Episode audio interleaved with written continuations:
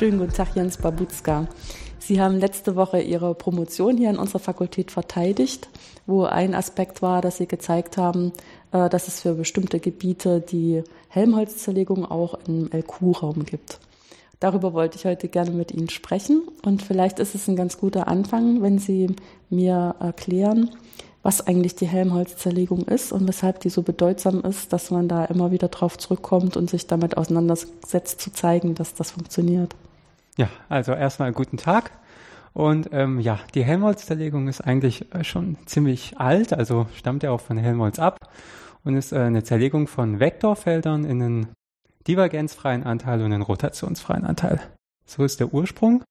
Und äh, heute formuliert man das halt so, dass man einen Anteil hat, divergenzfrei und einen Gradientenanteil. Hm. Vielleicht sollte man dann erstmal erklären, was überhaupt Divergenz ist. Also man zerlegt sozusagen ein Vektorfeld in zwei Anteile. Genau, in einen wirbelfreien Anteil ja. physikalisch und einen genau. quellenfreien Anteil. Genau, okay. Und also das ist im Prinzip, ähm, ich kann dann ein, ein Vektorfeld, das irgendeinen Namen hat, was weiß ich, f, kann ich dann aufschreiben als zwei neue Vektorfelder wo ich wirklich einfach ähm, die, die beiden mit diesen Eigenschaften, dass sie entweder quellenfrei oder ähm, rotationsfrei sind, Entschuldigung, quellenfrei oder rotationsfrei sind, ähm, äh, addieren kann punktweise. Ja, genau. Hm, gut. Und ähm, wieso ist das hilfreich? Ähm, ja, weil in vielen physikalischen Fällen halt ähm, zum Beispiel man hat, dass man Quellen- oder wirbelfreie Felder hat. Zum Beispiel, wenn man äh, Maxwell-Gleichungen anschaut. Mhm. Wenn man keine Ladung hat, dann hat man äh, quellenfreie, quellenfreies E-Feld oder man hat immer quellenfreies B-Feld, ja, weil halt keine das, gibt. Ja, Magnetfeld, genau. Hm. Und ähm, oder auch bei Navier-Stokes-Gleichungen kommt das auch vor, wenn man inkompressible Navier-Stokes-Gleichungen anschaut. Mhm. Auch ähm, die Divergenz-Null-Bedienung hat und dann, dann wird es halt interessant, dass man diese Felder zerlegen kann und diese dass man eigentlich auf einem kleineren Raum arbeitet sozusagen und nicht auf dem, nicht auf beliebigen Vektorfeldern. Ja, wobei der kleinere Raum äh, ist ja dann schon wieder so eine Stufe, dass man die Helmholtz-Zerlegung ausnutzt. Ne? Wenn man sagt, man hat diesen divergenzfreien Anteil und den rotationsfreien Anteil, dann kann man eben äh, eine Gleichung aufschreiben nur für einen der beiden Teile. Ja, genau. Und da, da kann man sich dann sozusagen auf das konzentrieren, was wirklich spannend ist. Und das andere ist irgendwie unspannender. Aus welchen Gründen auch immer. Ja, so. Ähm, in der Strömungsrechnung ist es ja tatsächlich so, dass es ähm, diese Divergenzfreiheitsbedingung ist ja eigentlich die ähm, verkürzte Variante auf die Konfiguration runtergebrochen, dass man davon ausgeht, dass das Material sich nicht zusammenpressen lässt durch mechanische Kräfte. Man nennt das dann inkompressibel. Und dann wird die Massenerhaltung, dadurch, dass halt die Dichte als konstant angenommen werden kann, ähm, zu einer ganz kurzen Gleichung, die halt einfach bedeutet, dass Divergenz von dem äh, Vektorfeld, was die Geschwindigkeit beschreibt, dass die Null sein muss. Und dann hat man aber in der Gleichung, wo äh, immer noch die Geschwindigkeit bestimmt werden soll, auch noch den Druckgradienten. Genau, und den kann man dann eventuell ähm, rausschmeißen sozusagen. Genau, wenn man sich nur noch die divergenzfreien Felder anschaut, kann man nämlich nachweisen, dass die senkrecht aufeinander stehen. Das heißt, ähm, wenn man dann im L2 sind, das Skalarprodukt nimmt, verschwinden alle Anteile, wo ein divergenzfreies Vektorfeld auf den Gradienten trifft.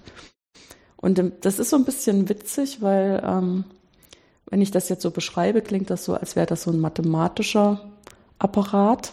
Ja, weil es auch um Senkrechtstehen geht und ein Skalarprodukt vorkommt und eine Formel hat sich einfach vereinfacht, weil irgendwas konstant ist und so. Aber tatsächlich ist ja die Rolle von dem Druck so bei Strömungsproblemen ähm, gar nicht so einfach zu beschreiben. Also der mm, ist da so ein bisschen als ein schwieriger Genosse bekannt, auch in der Numerik. Äh, wir sind immer ganz froh, wenn wir ihn los sind und nur noch das Geschwindigkeitsfeld angucken müssen. Aber eigentlich ist es ein bisschen so, äh, dass dieser Druck wie so eine Art ähm, Nebenbedingung oder das, dass die Divergenzfreiheit wie so eine Nebenbedingung für den Druck ist. Und ähm, damit ist sozusagen diese Zerlegung, dass ich divergenzfreie Felder machen kann und rotationsfreie, also so Gradientenfelder übrig behalte, auf einmal auch so ganz tief physikalisch verankert. Ja. Und nicht nur mathematisch verankert. Und ich denke, klar, wir, wir sind immer ganz froh, wenn sich unsere Gleichungen vereinfachen, weil wir dann auch äh, mehr Hoffnung haben, sie analytisch oder qualitativ wenigstens angucken zu können oder dass auch die Numerik dann ähm, einfacher aufzusetzen ist. Ja. Ne?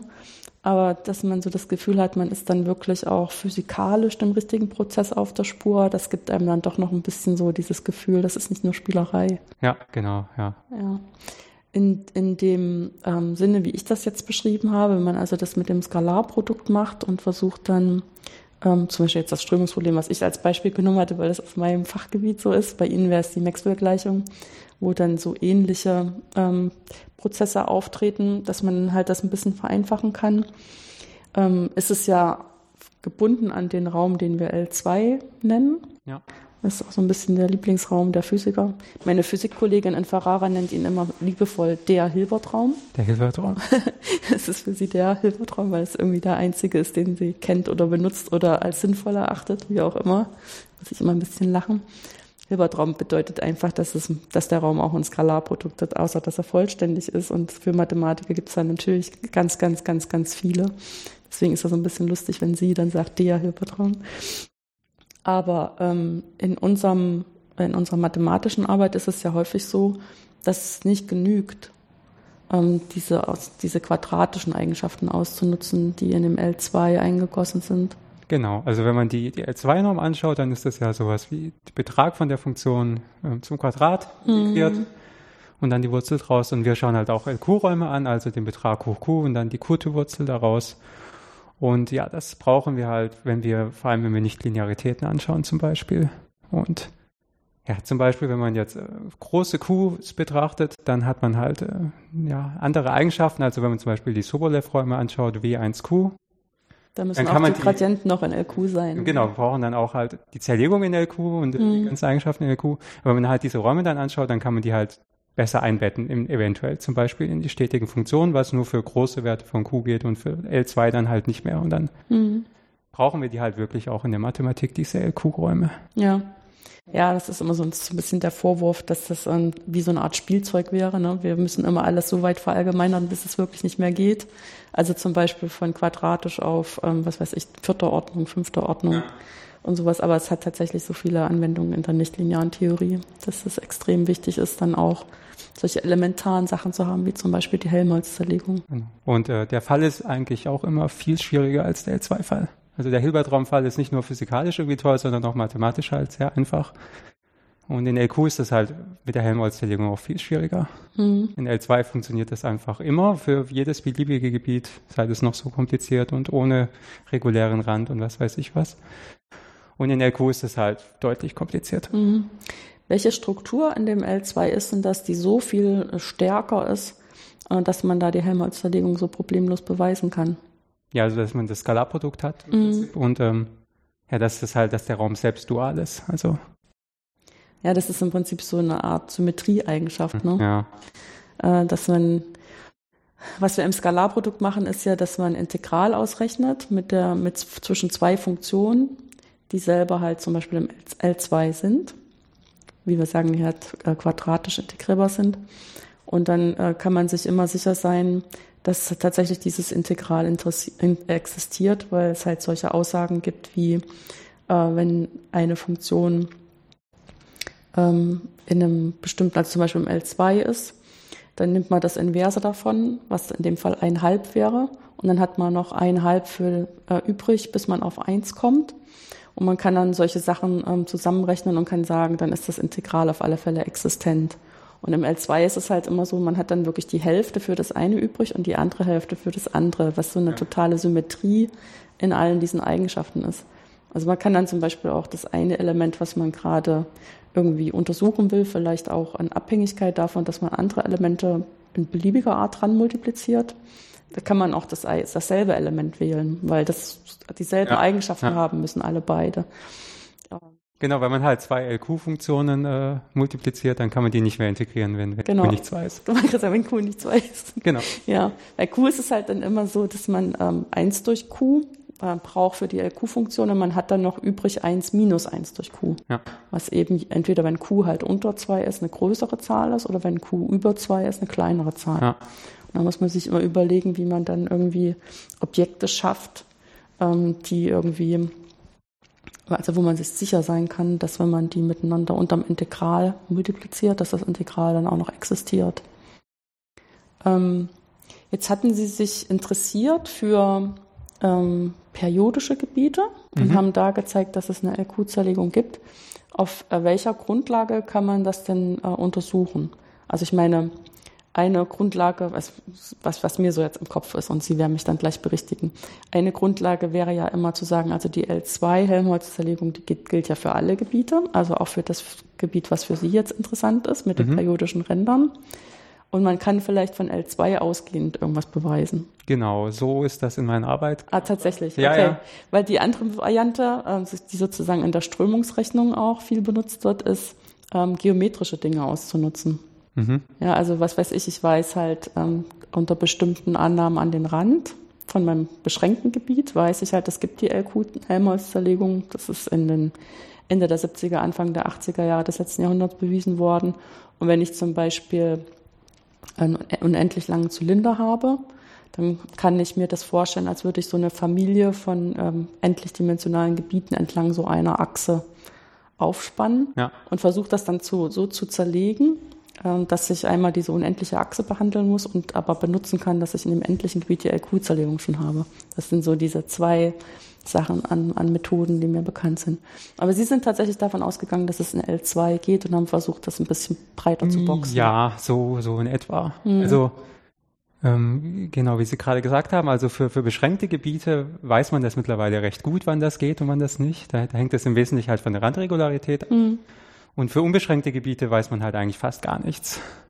Außer man weiß ein paar Beispiele, wo es nicht geht. Man weiß ein paar Beispiele, wo es nicht geht und man weiß ein paar Spezialfälle, wo es geht. Mhm. Der Zylinder, den Sie gerade genannt haben, der, der halt eine sehr spezielle Struktur hat. Genau, das ist, da ist ganz klar, dass das einfach die Geometrie unglaublich hilft. Genau, und das ist aber auch bei mir auch der Fall mit der Geometrie. Ähm, weil was, was ich gemacht habe, ist, ähm, dass ich die, die Helmholtz-Zerlegung auf diesen periodischen Bi- Gebieten reduziert habe. Ja, was, also, da steckt schon einiges dahinter, aber auf äh, den Fall von einer Periodizitätszelle. Und dann ist man halt wieder im beschränkten Fall und weiß, wann das funktioniert, in Abhängigkeit von der Randregularität. Und was da benutzt wurde, sind, äh, ist ein Theorem, was, was auch hier am KIT erst vor ein paar Jahren ähm, vorgekommen ist, von, von Bernhard Barth äh, über Bloch-Multiplikatoren. Also, ähm, ja, was ich gemacht habe, ist die, die Helmholtz-Projektion auf L2 zerlegt in eine Familie von Phaseoperatoren, die auf einer Zelle leben. Und äh, man muss dann halt eine gewisse Regularitätseigenschaft zeigen für diese Phaseoperatoren. Und wenn einem das gelingt, dann, dann kann man den Operator von L2 ausgehend auf LQ-Räume fortsetzen. Und dann muss man sich halt noch überlegen, dass dieser fortgesetzte Operator auch tatsächlich die Helmholtz-Projektion überhaupt definiert auf LQ. Aber das geht auch. Ja, fortsetzen heißt ja immer, dass man sozusagen den L2 Als als, Teil- Dichtenteilraum. genau, als Teilraum drinne hat. Also meistens nur in der Einrichtung für größere oder für kleinere Q. Wie ist es bei Ihnen? Äh, genau. Ähm, ich mache das für Q größer gleich 2. Hm. Und aber da man für die für die Helmholtz-Zerlegung so eine Dualitätseigenschaft hat, also die existiert auf LQ genauso, wenn sie für diesen dualen Index auch existiert, reicht es auf Q größer gleich 2 zu betrachten. Ja, also der duale Index ist dann der, äh, wenn man die beiden zusammen addiert, wir auf eins. Ne? Genau. Ja. Muss man einfach mal dazu sagen, ist keine Zauberei. Und dass wir den dualen nennen, hat ja auch einen guten Grund, weil die dann zusammen und das Integral passen. Genau, ja. Ja. Ähm, inwieweit ist es denn überhaupt nachvollziehbar, dass die Randregularität bei so beschränkten Gebieten da eine Rolle spielt? Also was kann denn da Schlimmes passieren am Rand, dass das nicht klappt? Ähm, ja, man kann halt zeigen, dass die Existenz von dieser Helmholtz-Zerlegung äquivalent ist zu, zu der Lösbarkeit von einem, Neumann, von einem schwachen Neumann-Randwertproblem. Und, äh, und dann ist es klar, dass das irgendwie was äh, mit dem Rand was äh, zu tun hat überhaupt. Das ist erstmal gar nicht klar, wenn man die Zerlegung sich anschaut. Ja, ne? Aber wenn man, wenn man das dann weiß, dann ist es schon irgendwie klar, dass es was mit der Randregularität auch zu tun haben muss. Und ja, in diesem Neumann-Randwertproblem geht es ja dann darum, ähm, dass, dass halt die Tangentialkomponente von dem, von dem Lösungsfeld irgendeine Eigenschaft erfüllen muss. Und ja, ähm, Ja. und im beschränkten Fall weiß man halt, dass das C1 ausreicht, um, um das für, für alle Qs hinzukriegen zwischen 1 und unendlich. Und wenn man Lipschitz-Rand hat nur noch, dann, dann weiß man auch, dass das sogar schiefgehen kann, die Helmholtz-Zerlegung. Also es gibt da auch Beispiele, die das zeigen, dass die in einem gewissen Intervall nicht mehr existieren dann. Ja, ähm, vielleicht noch zwei Aspekte dazu. Das, das Neumann-Problem sollte man vielleicht mal sagen, wie das aussieht, das Schwache. Also welche Gleichung äh, wird da versucht zu lösen? Also wir haben äh, ein Feld U gegeben Und ähm, dann müssen wir lösen, ähm, was müssen wir lösen? Divergenz von P ist gleich ähm, Laplace von U und ähm, die, die Normalkomponente von dem P-Feld muss mit äh, U mal N an dem, an, mit dem, an dem Rand übereinstimmen, wobei N die äußere Einheitsnormale ja. so ist.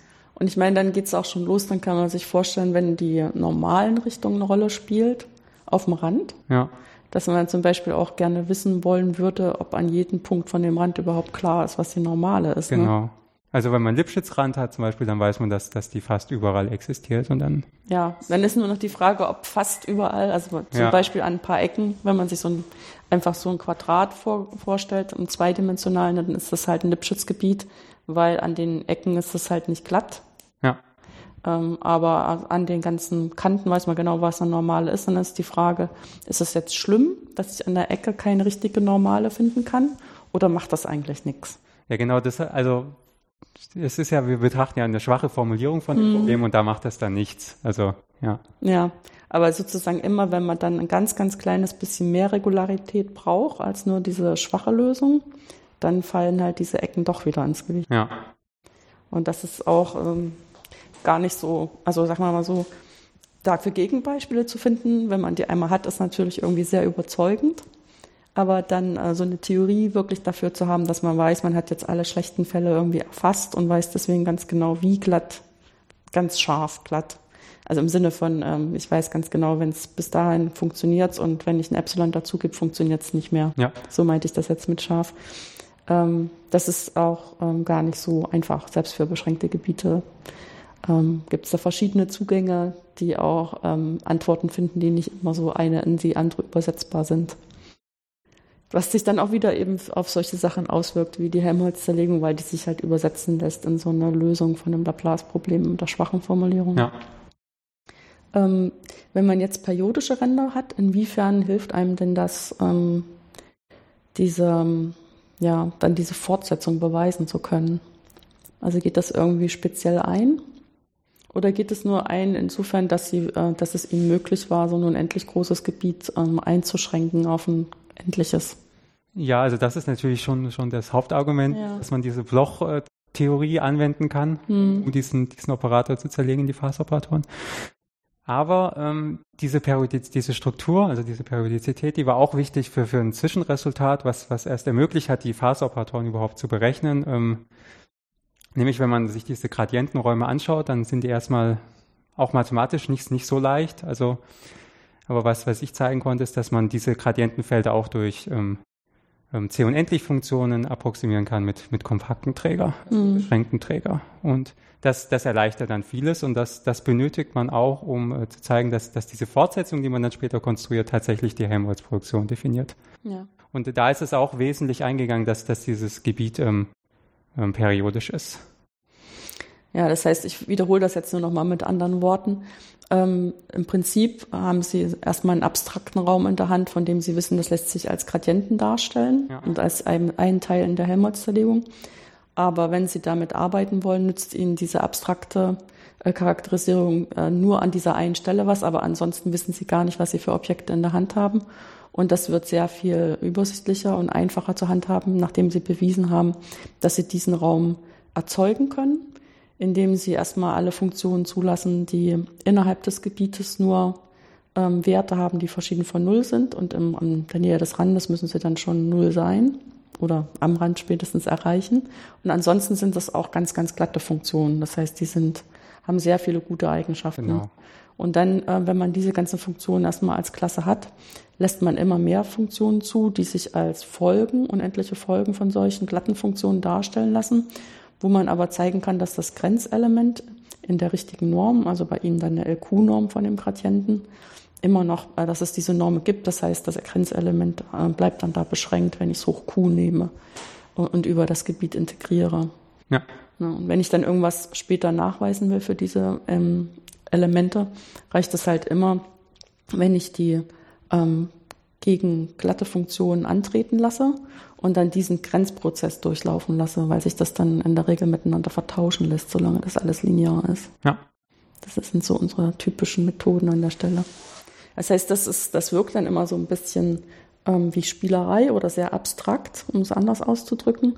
Aber es ist tatsächlich auch für die konkreten Abschätzungen unfassbar hilfreich, weil es wirklich so ein konstruktiver Zugang für uns ist. Ja, genau. Oder ja. die Funktion kann man sich ja auch sehr gut vorstellen, die dann da erlaubt sind. Und man arbeitet dann mit was, was man sich vorstellen kann. Das ist schon sehr nützlich und ja. Mhm. Und in dem Fall ähm, betrachte ich ja die, die Bloch-Transformation und die kann man dann halt einfach konkret hinschreiben für, für solche Klattenfunktionen. Ja. Das würde für LQ-Funktionen nicht mehr gehen, wenn die irgendwie aussehen. Ja. ja. Was ist denn die Bloch-Transformation und wieso ist die so hilfreich? Ähm, die Bloch-Transformation, ähm, die, ähm, was macht die im Prinzip? Also die nimmt jetzt äh, Vektorfelder oder Funktionen auf dem ganzen Gebiet her und zer zerlegt die erstmal in eine Familie. Also das kann man ja machen, indem man sagt, ich schaue mir überall diese Periodizitätsteilen an und da macht die Funktion irgendwas. Und das ist dann eine Folge von Funktionen. Und ähm, diese Folge schaue ich mir an und dann wendet man noch Fourier-Theorie an im Prinzip. Und das, das setzt man zusammen und das ist dann die Bloch-Transformation. Und ähm, die Fourier-Theorie ist ja sehr hilfreich, wenn man irgendwie translationsinvariante Operatoren zum Beispiel anschaut.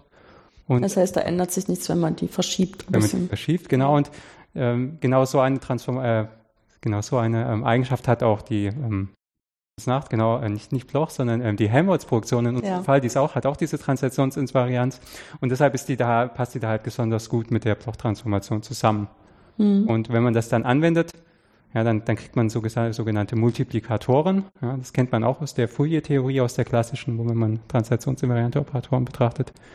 Und ähm, wenn man halt, ja, und dann die Aussage von diesem Multiplikatortheorem ist dann halt, wenn man irgendwas über diese Multiplikatoren weiß, dann kriegt man irgendwas anderes Schönes raus im Prinzip. Und genau, das, das hat halt auch funktioniert in meinem Fall. Ja. Ähm, ich meine, im Prinzip ist ja so diese Idee von der Fourier-Theorie, dass ich habe einen, einen Operator, der beschreibt mir, oder ich habe eine Gleichung. Das ist für uns manchmal, will ich sagen, dasselbe, aber nur verschiedene Brillen, die man aufsetzen kann, eine partielle Differentialgleichung, äh, die ich gerne lösen möchte und erstmal so nicht unbedingt lösen kann. Und ähm, dann gebe ich eine Integraltransformation drauf. Das heißt, ich habe irgendeinen Prozess, ähm, wo ich was weiß, wie ich das eigentlich ausrechnen kann. Und wenn ich das erfolgreich gemacht habe, kriege ich statt der partiellen Differentialgleichung eine algebraische Gleichung. Ja. Und natürlich algebraische Gleichungen, die können wir alle lösen aus der Schule. Das heißt, ich löse im Prinzip mein, meine partielle Differentialgleichung in einem anderen System, in einem anderen Universum, im Phasenraum ähm, auf eine sehr einfache Art und muss dann nur wieder finden, wie ich diese Lösung aus dem anderen Universum wieder zurück übersetzen kann in mein Ursprungsproblem, wo ich dann halt diese inverse Transformation nehme. Und wenn ich das gut im Griff habe, dass ich weiß, wie ich äh, mit der Fourier-Transformation erstmal rüberkomme und dann auch wieder zurück, ist halt eine Möglichkeit, Auswirkungen davon äh, gut beschreiben zu können, solche sogenannten Fourier-Multiplikatoren, von denen Sie gerade gesprochen haben. Da muss man nicht mehr unbedingt den ganzen Prozess nachvollziehen, sondern kann sich ähm, darauf beschränken, dass andere Leute das ganz genau angeguckt haben. Wenn ich dann weiß, es gibt die und die Multiplikatoren, dann sagt mir das was über die Lösung von meiner Differentialgleichung aus. Ja. Ja, und ich meine, da ist eigentlich, das ist eine total klasse Idee damals gewesen. Ich weiß auch gar nicht, äh, wie man überhaupt auf sowas Geniales kommen kann. Aber ähm, die, da ist natürlich immer so ein bisschen diese Einschränkung, äh, dass sich das nur auf bestimmte Geometrien so richtig gut übertragen lässt. Ist denn da jetzt ähm, ein großer Vorteil gewesen, dass Sie bei Ihnen so periodisch unterwegs gewesen sind? Ähm, ja, also also wenn das Gebiet nicht periodisch ist, dann kann man ja auch erstmal gar nicht von Translationsinvarianten operaten. Ja, das ist klar. Genau, also, dann klappt ja. das nicht. Das ist klar, das stimmt. Genau. Also das ist da schon so eine relativ ähm, einschränkende Voraussetzung, auch wenn sie auf viele Fälle, also weil es sich auch in bestimmter Weise physikalisch begründen lässt, dass bestimmte Sachen einfach total egal ist, wo man die im ähm, Koordinatensystem anbindet, was ja auch so eine Art Translationsinvariant ist. Ne? Hm, ja. Und dass das also häufiger vorkommt. Aber wenn das halt verletzt ist, dann äh, verliert man auch viele äh, Dinge, die halt sonst auch mathematisch funktionieren. Ist nicht so überraschend, wenn man ein bisschen drüber nachdenkt, aber manchmal auch ein bisschen bestürzend, wenn man davon betroffen ist. Dann wird einem manchmal erst so richtig klar, was das für ein großer Vorteil ist, wenn das funktioniert. Ja. ist ein bisschen so, wie wenn man dann in der ähm, Strömungsrechnung zum Beispiel versucht, von diesem Inkompressibel wegzukommen. Mm, ja. Da merkt man auch, dass das gar nicht so einfach ist und gar nicht so gut definiert äh, was dann eigentlich einerseits der physikalische Prozess ist und andererseits das richtige mathematische Modell dafür. Ja. Wahrscheinlich gibt es da in der in den Wellengleichungen, also im Maxwell-Umfeld auch entsprechende Beispiele, dass wenn man dann die Divergenzfreiheit verliert, dass es dann sehr viel komplexer wird. Ja, bestimmt. Hm. Ja. Ähm, in welcher Weise haben Sie denn ähm, diese LQ-Zerlegung, ähm, in, also diese LQ-Helmholtz-Zerlegung benutzen können, um mehr über die Maxwell-Gleichung oder die Lösungen der Maxwell-Gleichung zu erfahren? Ähm, genau. Ähm, ich habe mir auch spezielle Maxwell-Gleichungen angeschaut, also mhm. mit Anwendungen, physikalische Anwendungen auf sogenannte photonische Kristalle. Und äh, wenn man diese, diese Annahmen macht, die man da macht in der Theorie, dann sehen die erstmal sehr viel einfacher aus. Also ich schaue sogenannte zeitharmonische Maxwell-Gleichungen an. Da geht es um Ausbreitung von, von Wellen von einer festen Wellenlänge. Also photonisches Kristall heißt dann, man schränkt sozusagen das ganze Spektrum ein auf eine Wellenlänge. Ist das richtig verstanden? Äh, nein, also äh, photonischer Kristall ist erstmal, dass man so Medien nimmt, die, die so eine ähm, Periodizitätseigenschaft haben. Okay, also, also die, die, Geometrie, klar, okay. Hm. Die sich periodisch wiederholen. Mhm. Und dann hat man auch äh, für, für, die physikalische Beschreibung von der Permittivität, die da sehr wichtig ist in der Gleichung, hat man auch diese Periodizitätseigenschaft. Und dann kommt man vielleicht auf die Idee, wenn man jetzt ähm, die, ähm, was wollte ich sagen? Ich hatte das Falsche gesagt, dass die Wellenlänge äh, was mit dem photonischen Kristall zu tun genau, hat. Und dann ja. haben sie erstmal erklärt, was mit dem photonischen Kristall also, gemeint ist. Genau, nee, ähm, aber man möchte irgendwie ähm, die, die Ausbreitung von Wellen halt kontrollieren in photonischen Kristallen. Und da möchte man, dass zum Beispiel ähm, Wellen äh, von einer gewissen Wellenlänge sich ausbreiten können und andere nicht. Mhm. Und dafür ist es wichtig, das Spektrum von dem Maxwell-Operator anzuschauen und äh, festzustellen, welche, welche Frequenzen sich dann halt ausbreiten können und welche nicht. Und das sagt einem das Spektrum. Und da ist auch wieder die, die Bloch-Theorie wichtig dann, weil weil die findet diese spektrale Zerlegung. Genau, damit kann man ähm, das, das Spektrum zerlegen ähm, in eine, in eine ähm, Vereinigung von Intervallen, von kompakten Intervallen. Und diese kompakten Intervalle, die kann man dann wieder bestimmen. Ähm, das, das ergibt sich über Eigenwertprobleme auf auch wieder einer Periodizitätszelle, die man dann nur noch betrachten muss.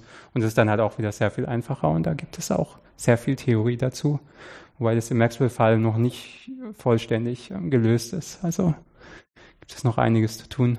Hm. Äh, liegt das dann auch mehr so daran, dass es äh, mehr Geometrien gibt, als für die das bekannt ist, oder liegt es an der Art des Operators? Ich glaube, es liegt an der Art des Operators. Ja. Hm.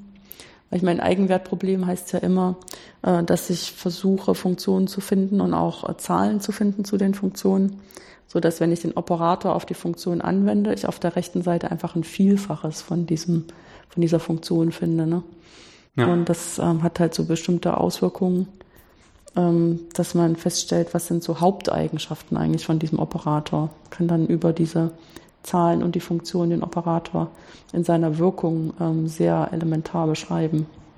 Deswegen ist das so wichtig. Und deswegen gibt es da auch so viele Resultate, weil die so wichtig sind. Ne? Es setzen sich immer wieder Leute ran und versuchen das rauszufinden. Und dann gibt es auch immer wieder mal neue Resultate. Äh, und ähm, wie spielt jetzt da die Helmholtz-Zerlegung rein? Genau, also die taucht da halt auch auf, wenn man, mhm. wenn man den Maxwell-Operator definiert. Ähm, weil halt ähm, die, die, die, die Felder, die man da anschaut, divergenzfrei ist und dann projiziert man halt auf diese, diese Felder mithilfe von der Helmholtz-Projektion.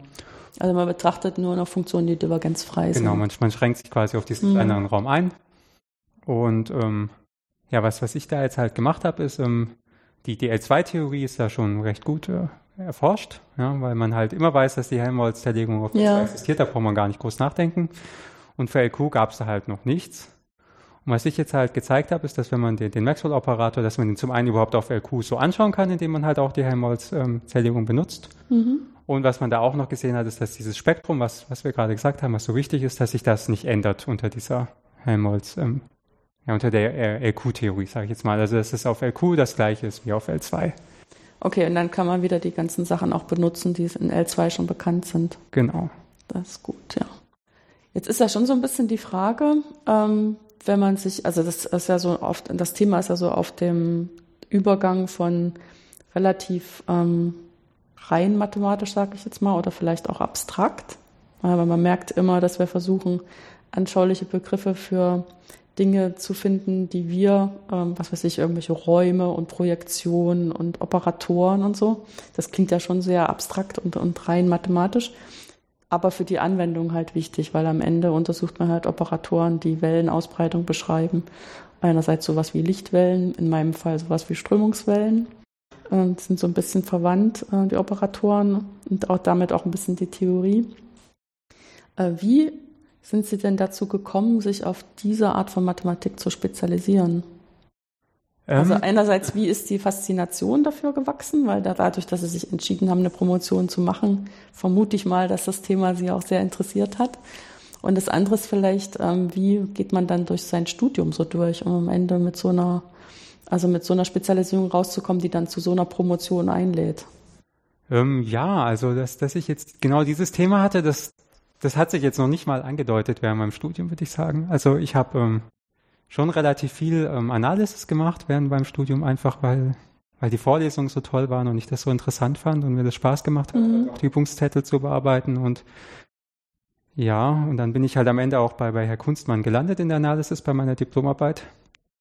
Ähm, da ging es aber ja eher um was anderes. Also es kam auch äh, so Multiplikatorsätze auch vor, aber ansonsten war das eigentlich was anderes. Es ging da um Schrödinger-Operatoren und aber am Ende war halt die Idee, dass, dass ich eine Promotion mache und dann hatte mein Betreuer hatte dieses Thema anscheinend schon länger im Kopf. Mhm. Schon, ähm, schon von Anfang an hat er sich gefragt, ob man nicht diesen Maxwell-Operator auch mal auf LQ-Räumen anschauen kann.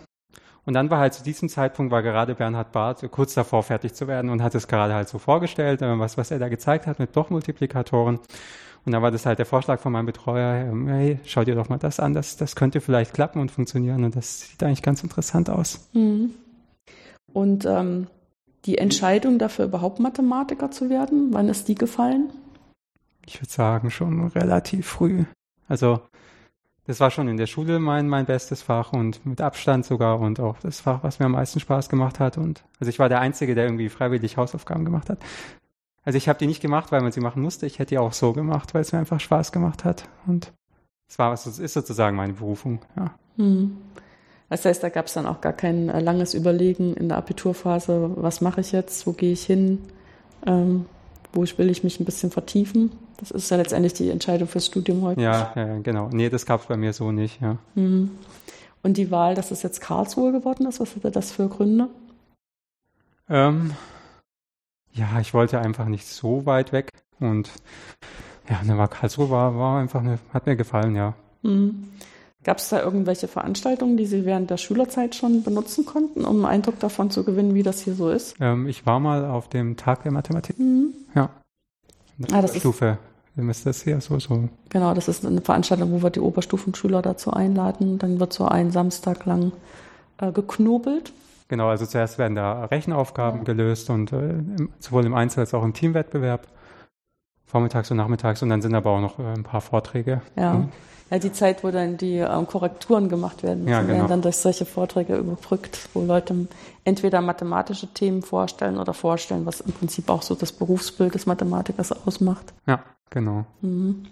Finde ich eigentlich auch immer ganz ähm, schön, dass das so gut nachgefragt ist, auch hier in Karlsruhe. Dieses Angebot wird ja jeden, jedes Jahr im März gemacht. Ja, nee, das war, war ganz cool. Ja. Mhm. Und ähm, nachdem Sie also ich meine, dieser Übergang von der Schule zur Universität ähm, war dann für Sie wahrscheinlich auch eher so ein Ansporn, dass Sie sozusagen gemäß Ihrem Interesse endlich mehr lernen konnten, oder? Ja, eigentlich schon, ja. ja. ja. Weil manchmal ist es ja auch gar nicht so einfach, ähm, wenn man in der Schule ziemlich gut gewesen ist in Mathe. Es ist ja trotzdem so, dass in der Schule immer noch relativ klar abgegrenzt ist. Also das ist das, was du lernen sollst. In der und der Art wird das überprüft werden. Und wenn man dann das ordentlich geübt hat, dann äh, kann man auch nicht auf die Nase fallen. Und hier in der Universität ist es ja häufig so, also dieses ganze Spektrum von Zeug, das müssen Sie jetzt irgendwie einprägen. Am einfachsten geht das, wenn Sie die Zusammenhänge im Kopf behalten. Aber da müssen Sie jetzt mal selber durch. Ne? Also man wird nicht so richtig so an die Hand genommen, wie das in der Schule ja, ist. Ja, ja, klar. Aber das, das fand ich nicht so schlimm. Also finde ich gut. Mhm. Und die ähm, Spezialisierung innerhalb der Analysis ähm, war dann einfach dadurch gegeben, dass das für Sie einfach das spannendere Fach war. Ja, ja. Mm, okay. Und ähm, welche spezialisierenden Vorlesungen haben Sie dann da gehört? Ich habe eigentlich fast alles gehört, was es in der Analysis gibt. Ja. Also, ich würde jetzt sagen, so grundlegend ist natürlich Funktionalanalysis immer für die Analysis, mhm. aber auch ähm, Ja, das ist auch so eine Übergangsvorlesung letztendlich von dieser Art Grundausbildung, die wir immer so auf die ersten zwei Jahre irgendwie sehen. Ja. Man dann denkt, da hat man jetzt irgendwie dieses Grundgerüst und dann muss man ja irgendwie versuchen, aus diesem Grundgerüst jetzt aus auf einer Metaebene was machen zu können. Und Funktionalanalysis ist dann immer so ein Zugang. Aber ich habe auch äh, Evolutionsgleichungen mhm. zum Beispiel. Ähm, die ganzen ähm, Randwert-Vorlesungen ähm, sind ja drei Stück, glaube ich, mhm. es gibt. Harmonische Analysis nicht. Das ist dann das, wo ich am Ende auch gelandet bin. Was habe ich noch gehört? Ja, Rand- und Eigenwertprobleme. Ja, genau, diese drei Vorlesungen, die ich schon genannt habe. Und ich habe auch relativ viel noch im Algebra gemacht, muss ich sagen. Mhm. Fand ich auch relativ lange faszinierend. Wäre ich auch fast äh, am Ende gelandet. Also zwischen den beiden habe ich dann geschwankt. Mhm. Ja, wobei ich auch immer denke, da gibt es auch so eine gewisse Verwandtschaft insofern, als gerade so, wenn man sich auf diese funktional-analytischen Sachen und harmonische Analysis bezieht, da ist viel Struktur. Ja, also wir profitieren davon, äh, wenn wir Strukturen sehen können. Ja. Und das gibt so ein bisschen auch die, den Handschlag äh, in die Algebra rüber. Auch wenn die ein bisschen anders über ihre Strukturen reden. Ja. Ja, aber ich denke auch diese, diese prinzipielle Faszination in so einem Durcheinander, äh, was zu erkennen, was sich wiederholt und äh, wo man dann sagen kann, das ist aber das, ist das Wichtige. Also das kennzeichnet sozusagen das Ding. Äh, das ist extrem befriedigend, finde ich. Ähm, wenn Sie so ein bisschen zurückdenken an Ihren Einstieg, ja, Sie sagen, es ist Ihnen leicht gefallen, aber was würden Sie denn für Ratschläge geben? Also vielleicht, ähm, um vielleicht für sich positiv ähm, einschätzen zu können, ich sollte das mit der Mathematik mal versuchen. Und wenn man dann kommt und ähm, am Anfang es vielleicht alles ein bisschen äh, viel ist, viel Neues ist, äh, wie kommt man denn dann am besten so durch? Ihrer Meinung nach. Also, also einfach aus Ihrer Erfahrung. Ich sagen, ist auf jeden Fall immer, wenn man, wenn man eine Gruppe hat, mit der mhm. man zusammen sich an die Aufgaben setzt. Weil ganz alleine verzweifelt man dann ja, wenn man es nicht hinbekommt. Und entweder kriegt man es in der Gruppe dann hin, dann ist gut, oder man kriegt es nicht hin, aber dann sieht man wenigstens, äh, die anderen haben es genauso schwer sozusagen und äh, wissen auch nicht, wie das, wie das funktioniert. Und das ist dann schon hilfreich. Mhm. Ja, manchmal ist es dann auch hilfreich, wenn man sozusagen in der Gruppe festgestellt hat, wir kommen da jetzt nicht weiter. Das heißt, es muss auch wirklich ein etwas schwierigeres Problem sein, dann zu fragen. Ja. Ne, nicht, dass man immer denkt, ah, wenn ich jetzt frage, dann stellt sich vielleicht raus, es war doch ganz einfach und ich bin nur dumm. Ja. Also das ist natürlich jetzt so ein bisschen äh, sehr plakativ ausgedrückt, aber wenn man dann in der Gruppe feststellt, man kommt hier nicht weiter als Gruppe zu fragen, ist vielleicht, glaube ich, die Hürde auch nicht so hoch. Und das ist ja schon auch eine wichtige Sache, dass man dann anfängt, äh, Fragen zu stellen. Und um dann immer an der Stelle weiterzukommen, wo man selber irgendwie aneckt. Und viele Dinge, das muss man einfach so sagen, versteht man halt auch irgendwie erst ein, zwei Jahre später oder noch später. Also man denkt erstmal, ich verstehe hier gar nichts und wenn man es zwei Jahre später anschaut und liest es, ah, okay, ja, macht Sinn. Wenn man einfach mehr weiß und noch mehr andere Sachen gesehen hat, dann fällt einem das auch wieder leichter. Mhm. Man darf ja nicht zu früh verzweifeln, glaube ich erstmal ein bisschen Grundvertrauen haben, dass das schon alles seine Ordnung hat. Ja. Ja, uns schon ein paar andere Leute durch dieses Studium gegangen und die haben alle irgendwie interessante Arbeit hinterher gefunden, wo auch immer. Ja. Ja. Gut. Ähm, wie geht's denn jetzt weiter bei Ihnen? Ähm, ich bin wahrscheinlich noch ein Semester hier mhm. und ja, dann schaue ich mal. Also ich weiß es noch nicht, ehrlich gesagt. Ja. ja. Wahrscheinlich wird jetzt auch das noch ein bisschen in verschiedenen Arbeiten veröffentlicht werden, was Sie ja, vorgestellt haben. Genau, noch habe ich es nicht veröffentlicht. Hm. Also weder die Dissertation noch irgendwie in irgendwelchen Papern oder so. Hm. Genau, das jetzt, steht jetzt an. Gut. Dann wünsche ich Ihnen dafür viel Erfolg und ich bedanke mich ganz herzlich, dass wir das Gespräch führen konnten. Ja, danke auch.